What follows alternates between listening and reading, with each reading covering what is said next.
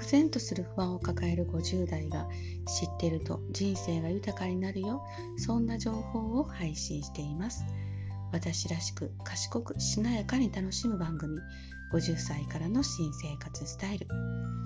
はい吉永琴音です。えー、今回は私の知り合いで世界100カ国以上の国でボランティア活動をしている方から聞いた、えー、マサイ族についてお話をしたいと思います。以前の回でこの方から聞いた、え、アフリカのお話をしました。えー、本当びっくりというか私たちが見ている世界見せられている世界は全てではなくっていうのを痛感したことを話しております。えー、ご興味のある方はどうぞ、えー、チャプター17テレビには映らない本当のアフリカの状況そちらをお聞きください。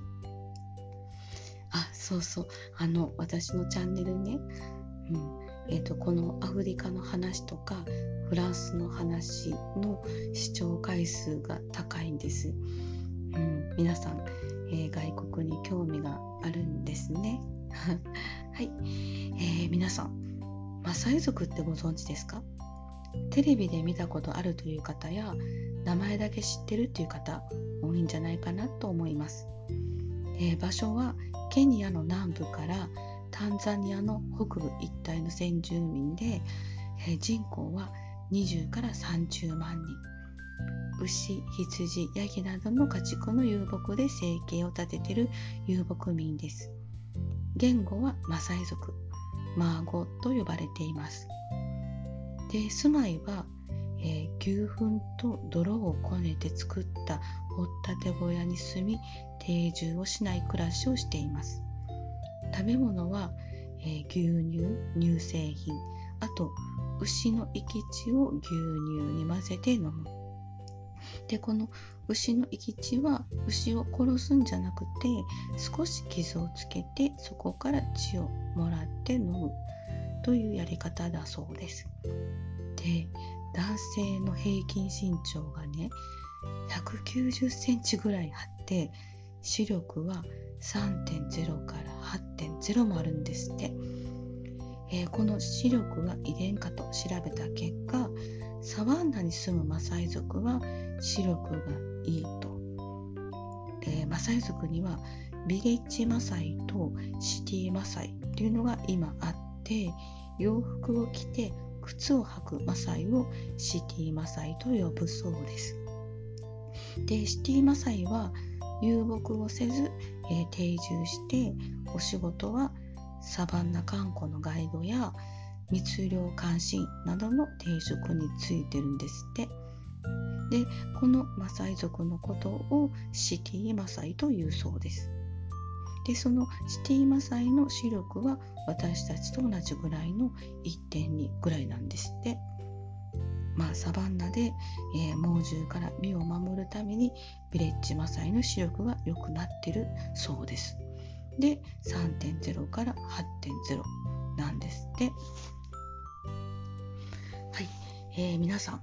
マサイジャンプってご存知でしょうか？マサイ族といえばこのマサイジャンプって言われるほどのものらしくてその場を足を曲げずにジャンプをする。垂直跳びですね。およそ70センチくらい軽く飛ぶそうなんです。身長190センチで70センチもジャンプするぴょんぴょんってねすっごい高さになって遠くからでも見つけることができるそうです。えー、それでねその村で一番高く飛べる人が一番敬意や尊敬を払われて一番綺麗な女性と結婚ができるそうなんです。でマサイ族は獲物を見つけるとこのマサイジャンプをして一気にダーって走って獲物を捕らえるそうなんですね。槍や棍棒を使ってこの棍棒も 100m ぐらい投げて飛ばすことができるそうなんです。えー、マサイ族は別名有能な戦士とも呼ばれているそうです。えー、このようなことからマサイ族の男子は、えー、男性は戦士として、えー、働かず労働は女性と子供がするそうです。戦士なので、うん、あの武器以外は持つこと武器以外のものを持つことを、えー、屈辱として感じてるそうなんです。はい、えー、そしてマサイ族の男の子の成人式はライオンを一人で仕留めることしかもオスのライオンじゃないとダメらしくてそれを達成すると一人前の戦士として成人として認められるそうです。まあ、今はライオンは保護動物となっているので禁止をされているそうです。で私の知り合いがマサイ族の集落にガイドと車で行った時の話なんですが、えー、ガイドがマサイ族の集落に来たので車のスピードをゆっくりにします。そうなんですね。マサイ族は速いものは全て獲物と捉えて襲ってくるんです。獲物と思って190センチの長身でぴょんぴょんと2メーター50ぐらいになって一気にめがけて襲ってくる。怖。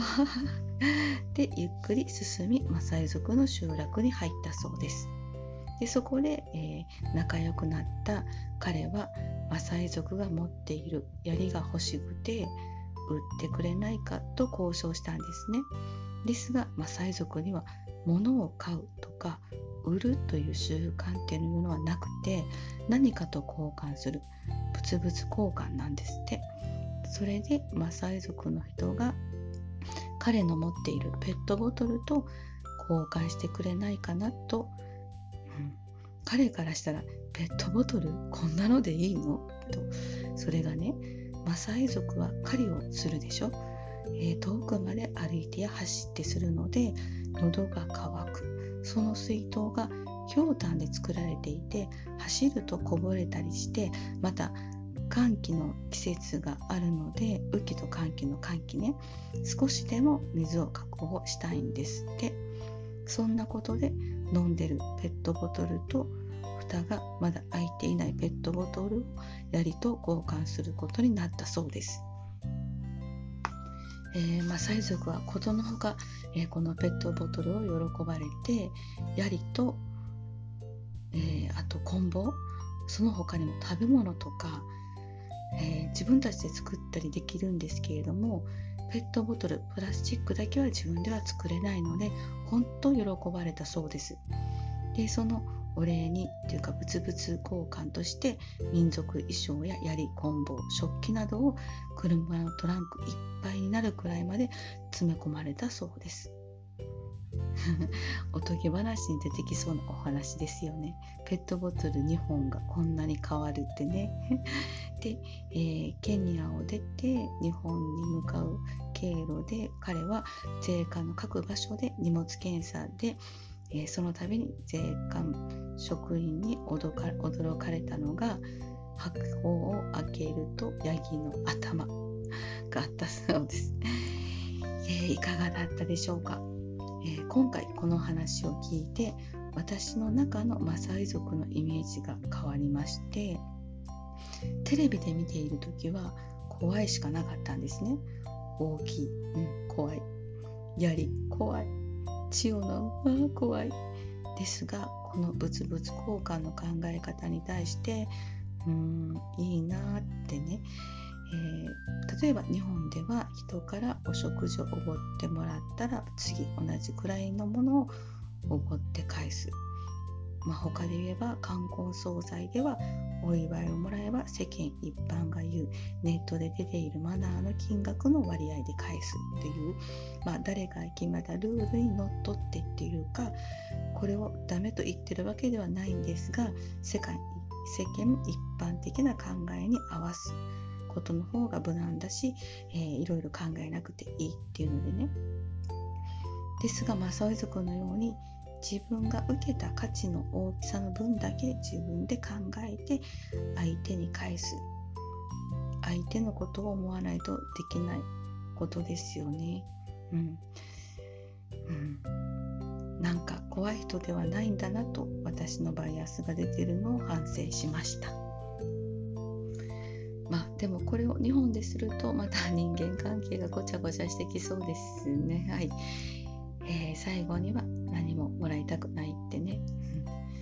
えー、皆さんどう感じましたでしょうか？はい、えー、さあ落ちてきている口角を少し上げて心地よい自分を一緒に作りましょう。新生活スタイルに向けて。最後までご視聴ありがとうございました。吉永琴音でした。